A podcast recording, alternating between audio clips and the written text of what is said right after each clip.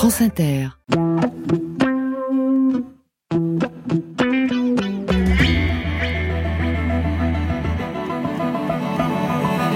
Hélas, le danger, le plus vieux compagnon de route des mineurs, n'a pu être éliminé. Mais le tragique accident qui vient de nous le rappeler si douloureusement nous montre aussi qu'il ne peut y avoir de trêve dans la recherche d'une plus grande sécurité. Histoire 2. Au nom du président de la République, qui m'a dit son émotion profonde, et au nom du gouvernement, je m'incline devant votre douleur et je salue une dernière fois vos courageux compagnons dont le souvenir restera gravé dans nos mémoires. Patrick Boucheron sur France Inter. Bonjour à toutes, bonjour à tous. L'homme que vous venez d'entendre s'appelait François-Xavier Ortoli. Il était ministre du Développement industriel et scientifique du gouvernement Chaban-Delmas, sous la présidence de Georges Pompidou. Quant aux courageux compagnons des mineurs de Fouquier-les-Lances, auxquels il s'adressait en ce jour de funérailles, trois jours après la catastrophe du 4 février 1970, est-il certain que leurs souvenirs restent gravés dans nos mémoires? Un coup de grisou dans la fosse 6, le puits qui s'effondre à plus de 600 mètres de profondeur, 16 morts. C'était si tristement banal dans cette France du charbon aujourd'hui disparue. On se souvient d'Émile Zola, bien entendu, et des scènes inoubliables des mineurs de Germinal, eux, au fond de leurs trous de taupe, sous le poids de la terre, n'ayant plus de souffle dans leurs poitrines embrasées, tapaient toujours. En 1970, il tapait encore. Il y eut, en 1906, les 1099 morts de la catastrophe de Courrières. Mais depuis lors, cela ne s'arrêtait jamais. Ça continuait. Et parfois, c'est la continuation qui est catastrophe. Depuis 65, entre 50 et 100 mineurs mouraient chaque année. Morts au champ d'honneur du travail, avait dit le ministre Ortoli. Mais le travail, ce n'est pas la guerre. Il exige la peine, pas du sacrifice. Dans l'effet de souffle des années 68, un nouveau front s'ouvrait pour les luttes. De cet effondrement, des militants, des intellectuels, des ingénieurs et des artistes tentèrent de faire un soulèvement. Il passait par la mobilisation politique, mais aussi par un nouveau répertoire d'action beaucoup plus théâtralisé. Comment en écrire l'histoire, sinon peut-être en s'inspirant de cette technique de l'installation et du collage? On en parle avec Philippe Artière, auteur du très beau La mine en procès, Fouquier-les-Lances 1970, qui vient de paraître aux éditions Anamosa, bientôt rejoint dans la seconde partie de l'émission par la sociétaire du jour, Adila Benedjaïzou. Philippe Artière, bonjour. Bonjour Patrick Boucheron. Vous êtes historien, vous êtes directeur de recherche au CNRS, vous êtes membre du Conseil national du SIDA, mais vous êtes surtout un, un traqueur infatigable de ce que vous appelez des archives mineures les écritures ordinaires des malades, des prisonniers, des criminels, de toutes ces vies dont on sent sous des mots lisses comme la pierre, la déroute et l'acharnement, de ces vies infimes devenues cendres dans les quelques phrases qui les ont abattues, je cite, vous l'avez euh, deviné, Michel Foucault, dont vous êtes un spécialiste et qui révèle lui aussi d'une histoire qui pourrait se passer de noms d'auteurs, une histoire collective faite de montage, de dispositifs d'installation, et c'est ainsi que vous composez euh, vos ouvrages comme des dossiers documentaires, par exemple le dernier avec euh, Nicolas Inkels, mon cher confrère, lettre d'un psychiatre. Mais certains de vos livres semblent avoir un statut un peu particulier dans votre œuvre. Je pense parmi les plus récents au Peuple du Larzac, paru en 2021, et à ce livre, La mine en procès. Est-ce que je me trompe Non, vous vous trompez pas. Euh, c'est effectivement des, des livres que j'ai essayé de, de, penser comme des livres ressources. Hum des livres ressources, des livres réceptacles, des livres donc qui contiennent aussi des archives parce que j'aime les archives et j'aime les partager. Et l'une des, pour moi, l'une des fonctions des historiennes et des historiens, c'est de partager les archives. Vous qui êtes médiéviste, vous le savez euh, mieux que quiconque, c'est-à-dire qu'il y a d'abord un travail aussi euh, de remonter pour reprendre cette métaphore de, la mine, de remonter euh, des archives vers la lumière pour euh, les partager, mais aussi pour les discuter et pour euh, en faire savoir. Et faire d'ailleurs des œuvres collectives, on va y revenir. Mais, mais allez, je vous prends au mot sur cette métaphore minière. En 2016, vous avez publié dans la collection Fiction et compagnie du Seuil un récit littéraire, ou plutôt des récits rassemblés par un narrateur qui n'est pas loin d'être vous. Et cela s'appelait Au fond. Il y avait des, histoires de, de forêts vosgiennes, l'histoire d'un frère qui meurt, et l'histoire d'un père ingénieur des houillères de Lorraine, les grèves des, mineurs en 1963, déjà des hommes au regard vague, déjà des, des femmes combatives. Et je vous cite, La terre est noire, je suis saisi, troublé même par cette noirceur presque ensanglantée pour la première fois. En foulant ces terrains vagues, j'ai l'impression de parcourir un champ de bataille. Donc c'est notre champ de bataille aussi, d'une certaine manière. Enfin, en tout cas, c'est le vôtre. Oui, c'est le mien parce que je l'ai réalisé en fait euh, tout récemment. La mine euh, et ces lieux euh, essentiels de la révolution industrielle jusqu'aux années 80 habitent nombre de nos histoires familiales. Oui. Si on y réfléchit, c'est un peu et la métaphore pourra surprendre, c'est un peu comme l'Algérie finalement. Tout le monde a un lien avec euh, l'histoire de la mine, tellement elle a été centrale. Et on réalise euh, qu'un grand-père ben, a enseigné euh, le droit en Algérie. Et puis, dans la mine, beaucoup d'entre nous, mm. nous avons un lien avec la mine. Simplement, ce lien, il a été coupé par une absence de, mémoire, même si, dans certains bassins, il y a des efforts très importants. Je pense notamment, puisque vous évoquez au fond, quand je suis allé enquêter sur la, fameuse grève de 1963, qui est la dernière grève des mineurs victorieuse. Hein. De Gaulle dit euh, euh, cet hiver les mineurs ont gagné, c'est la dernière fois, la mine c'est fini. Eh bien, les archives départementales de la Moselle ont décidé de mettre tout ce qui concerne l'histoire et la mémoire de la mine à Saint-Avold, c'est-à-dire au milieu du bassin lorrain. Il y a d'autres exemples comme ça, il y a les archives du monde du travail dont il faut saluer euh, l'importance, avec ce souci très fort de conserver cette mémoire. Et puis, il y a évidemment une histoire sociale. Hein. Voilà, là on y va, on va au fond. Hein. Votre père était ingénieur, mais n'a jamais été au fond. Et là, c'est l'histoire de mineurs et aussi d'ingénieurs qui vont au fond Tentons d'en parler d'une manière simple, de raconter cette histoire, d'abord à base d'archives. L'histoire de la catastrophe du mercredi 4 février 1970 à 7 heures du matin qui causa la mort de 16 travailleurs. Ils avaient entre 20 et 54 ans. Les archives sont d'abord sonores. Écoutez, celui qui parle à l'ORTF, c'est Joseph Valois, délégué des mineurs, au matin du drame. Il s'est produit cette déflagration. J'ai été projeté à une dizaine de mètres en arrière légèrement blessé, je me suis relevé. Il était quelle heure à peu près Il était 7h moins 5. Et aussitôt un nuage de poussière qui, a duré au moins une dizaine de minutes. On ne pouvait plus bouger, on ne voyait plus rien. Or, dès que ça a été dissipé, c'est là que j'ai aperçu déjà que sur la voie, euh, de nombreux mineurs blessés et, d'autres déjà décédés, euh, j'en sais sur le sol, des blessés très sérieux. Or, nous avons donné l'alerte immédiatement au siège pour euh, envoyer tout de suite... À, à, quel, niveau à peu près? 600. 600 mètres 600 mètres. Au moins 600 mètres. Alors une instruction judiciaire va être ouverte par le tribunal d'Arras et pour la première fois en France, un juge d'instruction descend à 645 mètres sous terre pour enquêter, c'est le 20 février, mais l'affaire est classée sans suite. Or, l'homme que vous venez d'entendre, Joseph Valois, rend également son rapport le 14 avril, publié dans la Tribune des mineurs, et vous le reprenez dans votre livre, et ce rapport conclut, je cite, à la faute inexcusable de l'exploitant. Donc là, évidemment, ça prend une dimension politique. Oui, ça prend une dimension politique, mais ça a immédiatement pris une dimension politique au moment des obsèques. Euh, d'abord, il faut rappeler que juste après la catastrophe, le lendemain, 70 000 mineurs arrêtent le travail. Oui. 70 000 mineurs, c'est pas rien. Enfin, c'est-à-dire, c'est un pays qui est entièrement arrêté, mm. entièrement dans le silence. Et lors des obsèques, il y a à la fois ce rituel euh, malheureusement euh, très rodé, puisque euh, pas plus tard que cinq années auparavant, juste à côté à Avion, il y a eu déjà une grosse catastrophe et, et beaucoup de morts. Eh bien, à ce moment-là, il y a évidemment les prises de parole Ortoli, etc. Mais il y a des petits troublions. Voilà, ce sont les Mao qui viennent, qui s'invitent, euh, qui prennent des œillets euh, rouges, qui les mettent à la boutonnière, donc qui, là encore, euh, évoquent la résistance. Et là, effectivement, le, rôle d'un historien comme vous, c'est de contextualiser. Donc, évidemment, dans l'histoire de la mine, de ce monde perdu, de ce peuple de la nuit, mais aussi dans, dans l'histoire de l'effet de souffle de 68, et vous montrer que, bah, les années 1970-71, c'est un peu un angle mort. C'est on n'est pas encore dans la visibilité qui va être euh, celle de 72 et, du 25 février 72, en fait, euh, la photographie du militant euh, maoïste Pierre Auvernet tué par une milice patronale devant les grilles de Renault.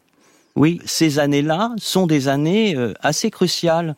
Et puis euh, c'est des années de répression, c'est Raymond Marcelin. C'est la loi Marcelin, on y travaille d'ailleurs avec euh, Franck Véron à la, contemporaine, une exposition en novembre à Nanterre. Qu'est-ce que c'est la loi Marcelin?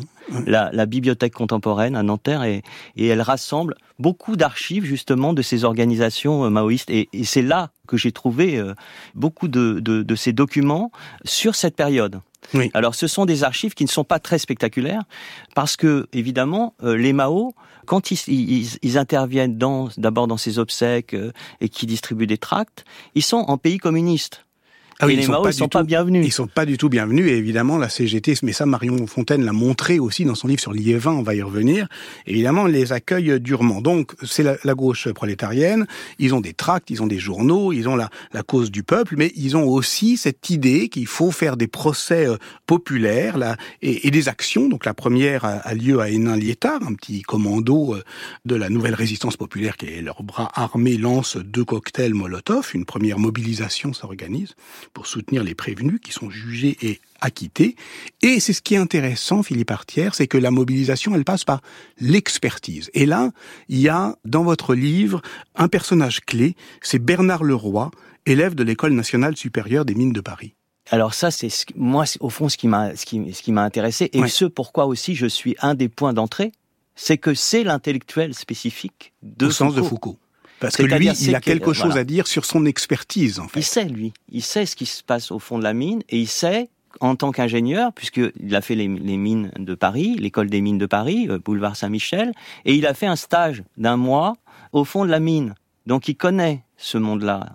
Et, puis à ce euh, moment, à ce moment-là, je vous coupe, pardon, mais dans cette école des mines, bah, il y a Alain Guesmar, il y a Gilbert Castro, qui ont été des ingénieurs diplômés de l'école et qui sont effectivement des grandes, des grands leaders de mai 68. Alors ça, c'est un, l'aspect euh, peut-être souterrain, c'est qu'il y a un réseau, comme dans toutes les grandes écoles, d'anciens.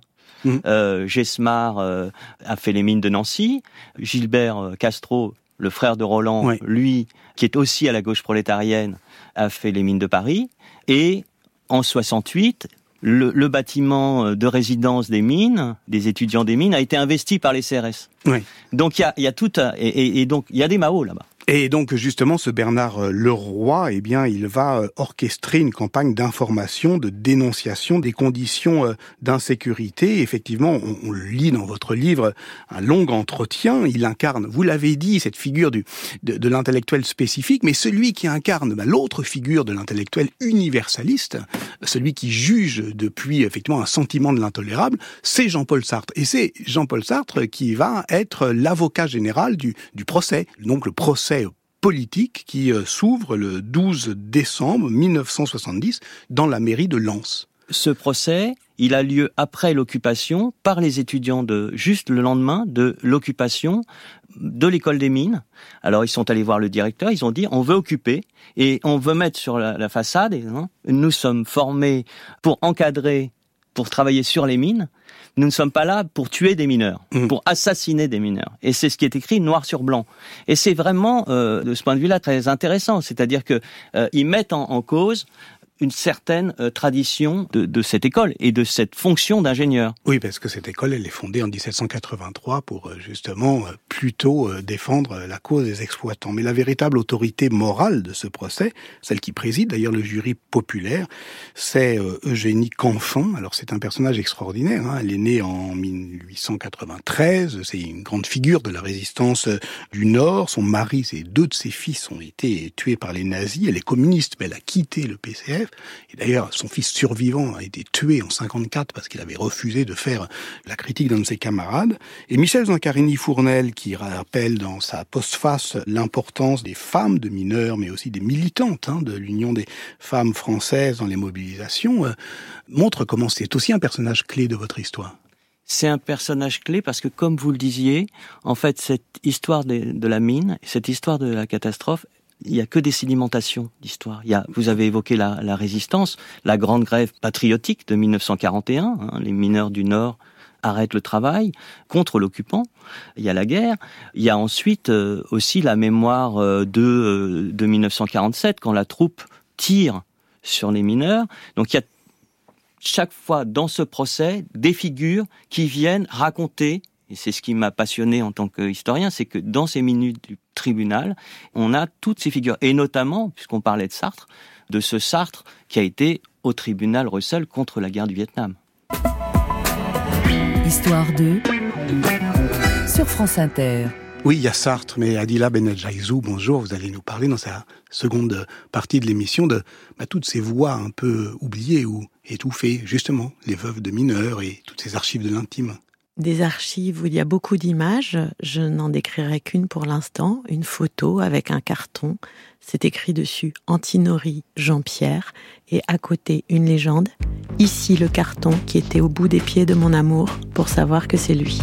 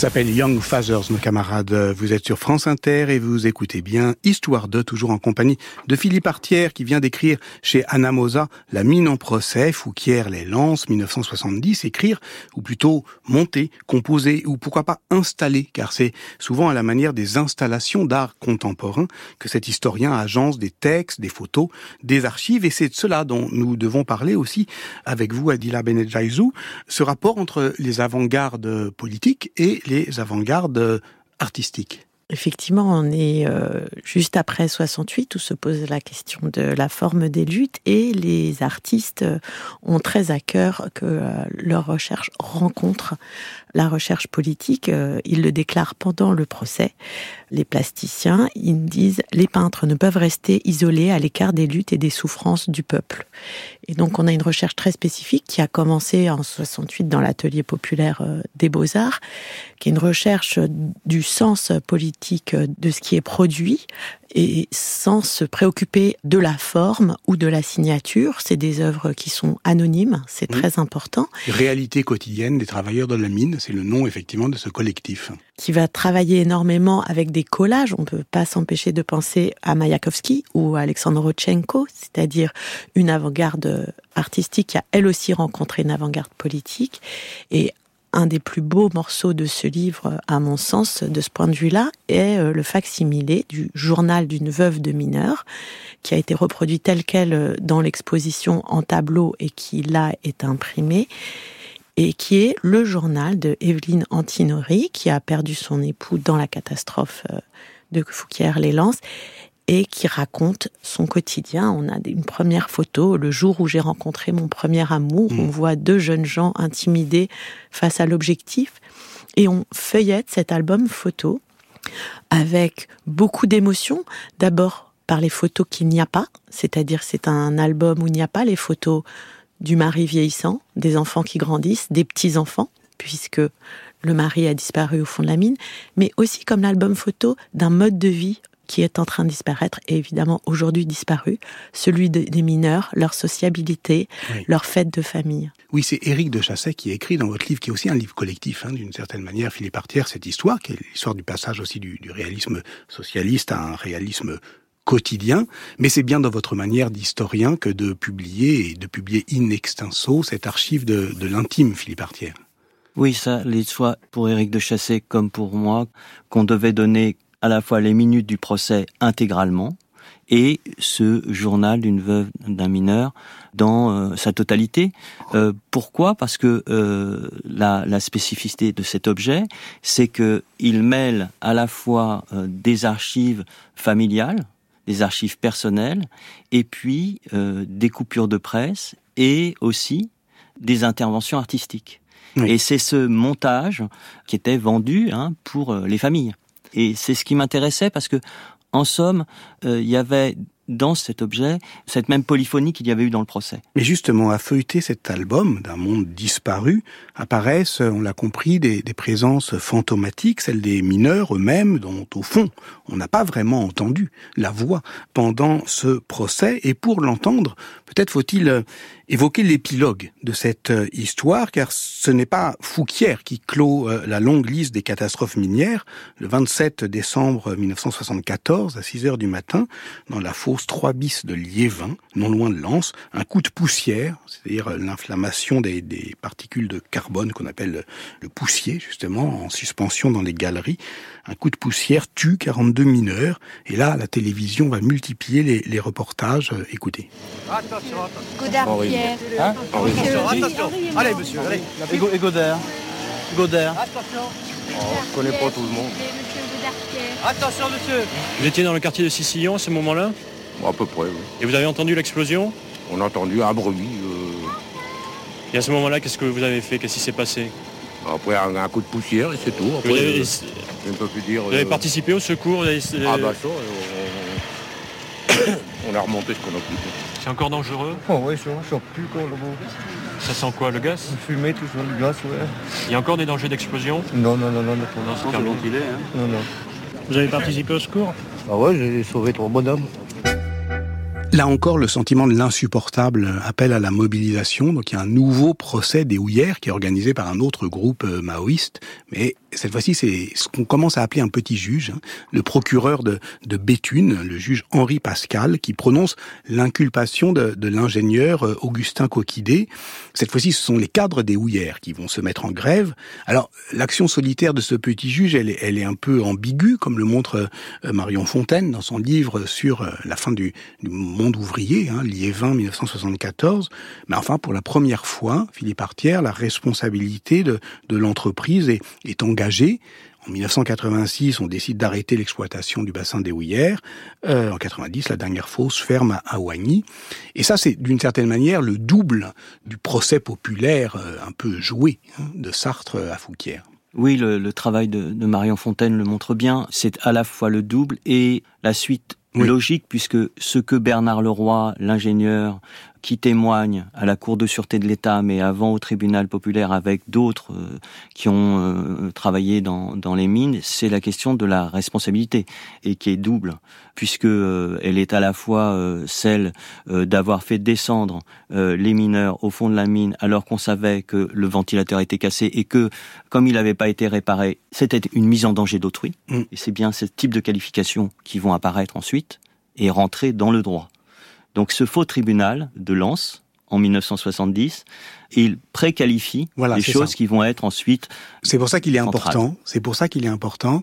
Mais en même temps, quand on le lit aujourd'hui, Adila Benedjaizou, on, on s'étonne quand même de cette parole de Sartre, parce que qu'est-ce qui se passe en fait dans, dans les, les jurés? C'est euh, de mémoire euh, un médecin, euh, deux ingénieurs, un ancien ouvrier. Oui, on est frappé par certains absents de ce procès, c'est-à-dire qu'ils peuvent être là en citation, mais des mineurs en fait, il n'y en a qu'un qui va se révéler en plus probablement un, indicateur de la police. Eugénie Canfin elle-même est muette. Les femmes de mineurs ne témoignent qu'à travers des retranscriptions de témoignages. Les travailleurs euh, immigrés également. Les mineurs sont soit filmés, soit interviewés. C'est-à-dire que sans faire d'anachronisme pour un, regard euh, actuel, ce procès en fait manque singulièrement de la présence euh, corporelle des principaux protagonistes. Je suis chargé de résumer sous la forme d'un réquisitoire l'ensemble des faits que nous avons entendus aujourd'hui, euh, déclarera Jean-Paul Sartre.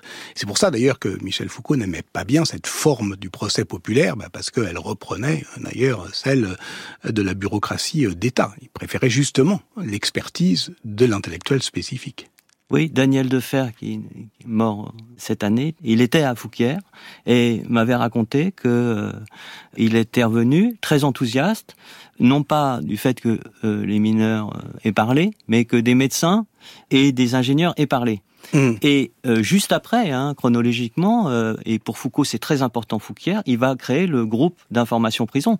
Et là précisément, ce qui sera au centre, ce sera d'abord la parole des prisonniers. Oui. Fouquier est à la fois inspirateur et en même temps, euh, ben, les limites, il, s'inquiète beaucoup. il y a des débats entre Sartre et, Foucault sur cette question du, tribunal populaire. Et après vient évidemment le temps euh, de la mémoire euh, et de l'archive et de la question de cet art romanesque ou historique pour euh, la rendre euh, présente. Je voudrais qu'on parle d'un livre, Le jour d'avant, du journaliste Sorge Chalandon. Il est paru en, 2017. Alors Sorge Chalandon, c'est intéressant parce qu'à ce moment-là, il est euh, journaliste à Libération et Libération, d'une certaine manière, est, est, un protagoniste de cette histoire. Écoutez-le en parler. J'ai 22 ans et c'est ma première colère d'homme. C'est-à-dire c'est la, la première fois de ma vie que j'entends la radio, j'entends la télévision, j'entends la presse qui parle de la catastrophe en parlant de fatalité, alors que nous, on sait que Grisou avait un complice, et le complice, c'était le fait que la sécurité n'avait pas été respectée. La deuxième chose, c'est qu'on dit qu'ils se sont sacrifiés. Les mineurs sont sacrifiés comme un soldat. Non, ces 42 hommes sont partis travailler. Le travail, c'est lieu de la dignité, le travail, c'est pas lieu de la mort. Ils ne sont pas sacrifiés, ils voulaient rentrer chez eux. Il y a eu 130 orphelins après cela. Et la troisième chose, c'est que ça n'a jamais été un drame national. C'est-à-dire que la France qui avait encensé les mineurs après-guerre, ben, les a oubliés et j'ai trouvé ça dégueulasse, j'avais 22 ans. Je trouve toujours ça dégueulasse, j'avais 65 ans. Ça, c'était Liévin, 1974, Philippe Artier. Oui, c'est, enfin, Serge Chalandon, là, c'est d'autant plus euh, important que justement, il va aussi transformer cette catastrophe et sa colère en un texte. Et c'est exactement la, la manière aussi dont il rend compte de tout ce qu'il voit comme journaliste en Irlande du Nord, quelques années après.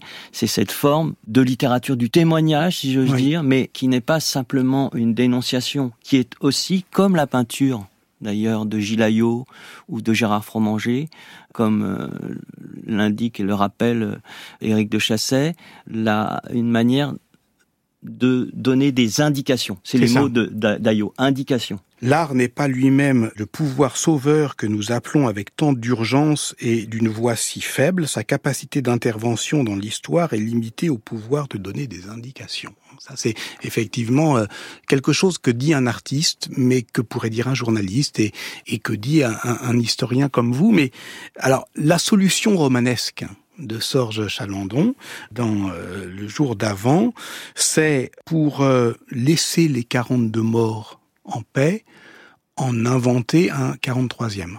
Et ça, cette solution fictionnelle, bah, elle vous est interdite comme historien. Donc vous faites comment? Comment on porte depuis le fond ces corps pour les ramener euh, devant le présent? Bah, Je trouve que le livre y répond par le collage, par le facsimilé, qui permet, euh, au-delà de ce procès où les protagonistes n'étaient que des fantômes, de faire remonter les véritables protagonistes et de nous juste les donner en indication, justement. Philippe Artière.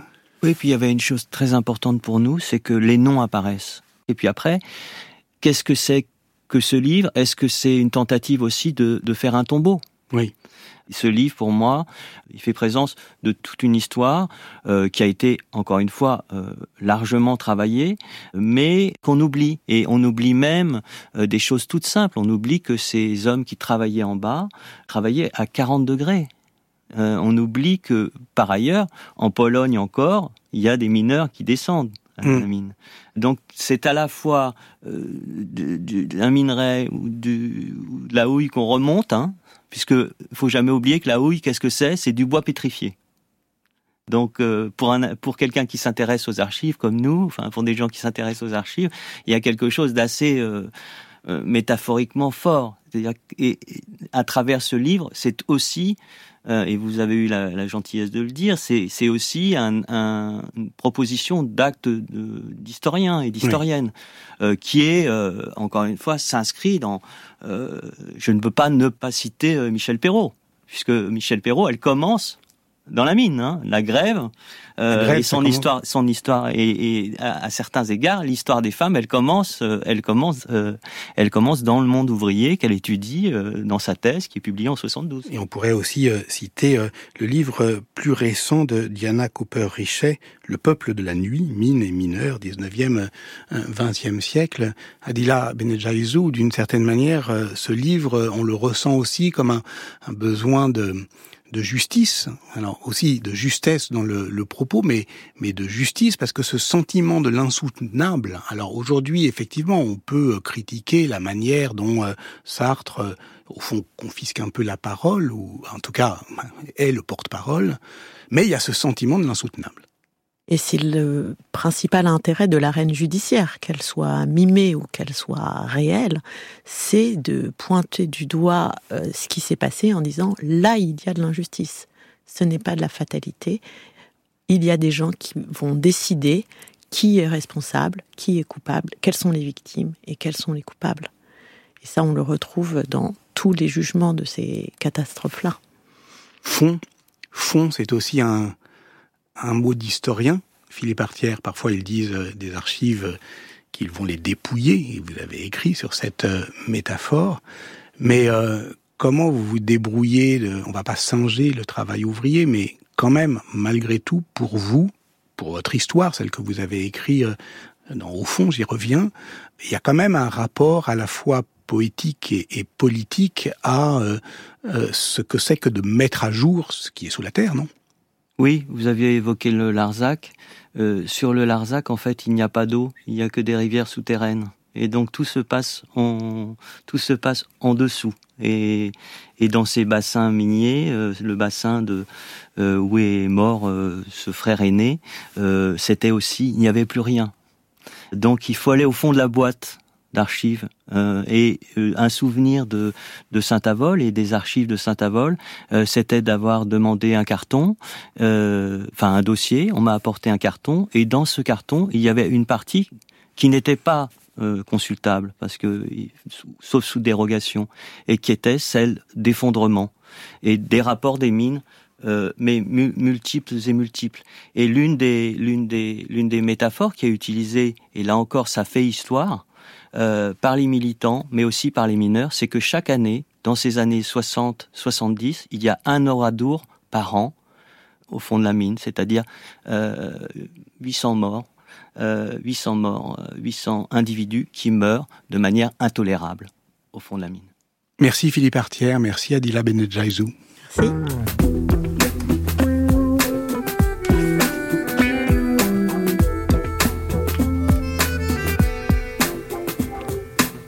Cette émission a été préparée par Ophélie Vivier et réalisée par Jérôme Boulet. À la technique, David Diboublak. Vous retrouverez toutes les références bibliographiques à la page de notre émission sur le site de France Inter. La semaine prochaine, eh ben, nous partons euh, vers euh, l'histoire des Mongols, le vrai visage de l'empire de Gengis Khan, avec Marie Favreau, Emmanuel Tixier du Ménil et Ludivine Bantigny. Très bon dimanche à toutes et tous.